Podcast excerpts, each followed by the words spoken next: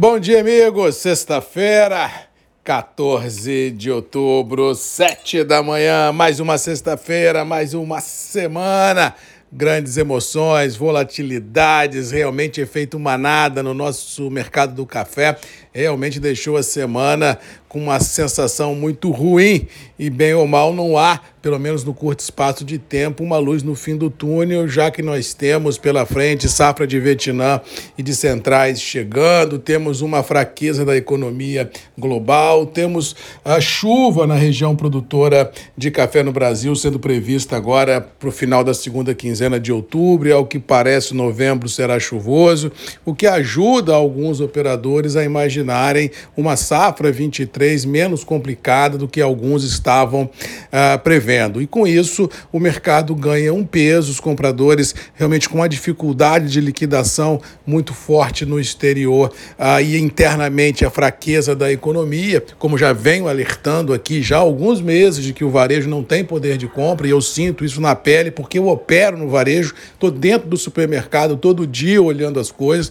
o que está vendendo são produtos básicos, são produtos com ticket médio mais barato, ou seja, a classe média que vinha mantendo um certo pulsar no mercado, literalmente está na bicicleta em cima do cartão de crédito, e isso faz com que os compradores, de uma forma em geral, realmente percam um pouco a pegada compradora. Então, essa tempestade perfeita ah, que se juntou ah, no café de fraqueza da economia, possibilidade de juros em alta lá fora, chuva na região ah, produtora e safra de centrais e de Colômbia começando a querer entrar no mercado daqui a algumas semanas, deu um ar bem pesado às cotações e os níveis internacionais realmente vêm cedendo dia a dia e ontem não foi diferente. Para hoje é possível que possa haver uma recompra aqui, outra colar, mas não vejo assim uma razão para subir tudo o que caiu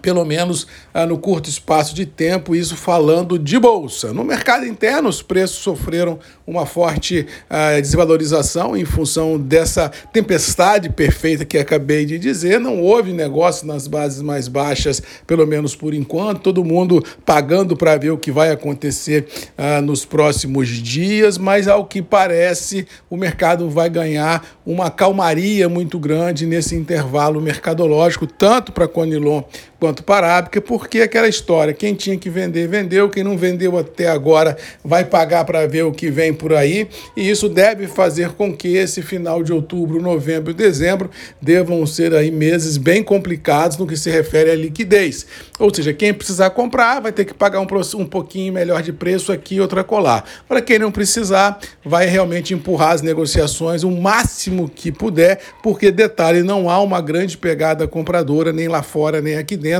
porque existem outras origens é, mais atrativas no mercado, entrando em safra, colocando o café para fora e, bem ou mal, até no Brasil, se nós analisarmos as exportações que a C Café divulgou anteontem, é, é crível a gente é, imaginar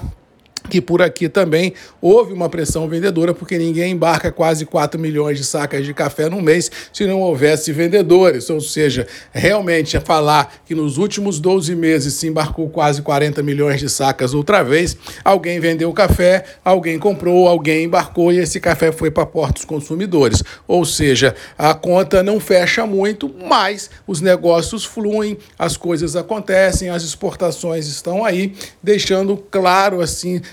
transparecer para os envolvidos de que o mercado não tem muita força para mudar o atual intervalo, porque o mercado está mais ou menos abastecido dentro das suas possibilidades e, bem ou mal, não há uma grande pressão compradora no mercado, nem aqui nem lá fora, porque a fragilidade da economia é global, principalmente ah, para os produtos que têm um valor agregado um pouco maior, no caso do café. Resumindo, vamos ter, ao que parece, os próximos dias, que meses, realmente dentro de uma paradeira muito grande no mercado interno, ansiedade muito grande globalmente falando, e todo mundo à espera de um fato novo para poder encontrar alguma outra janela de oportunidade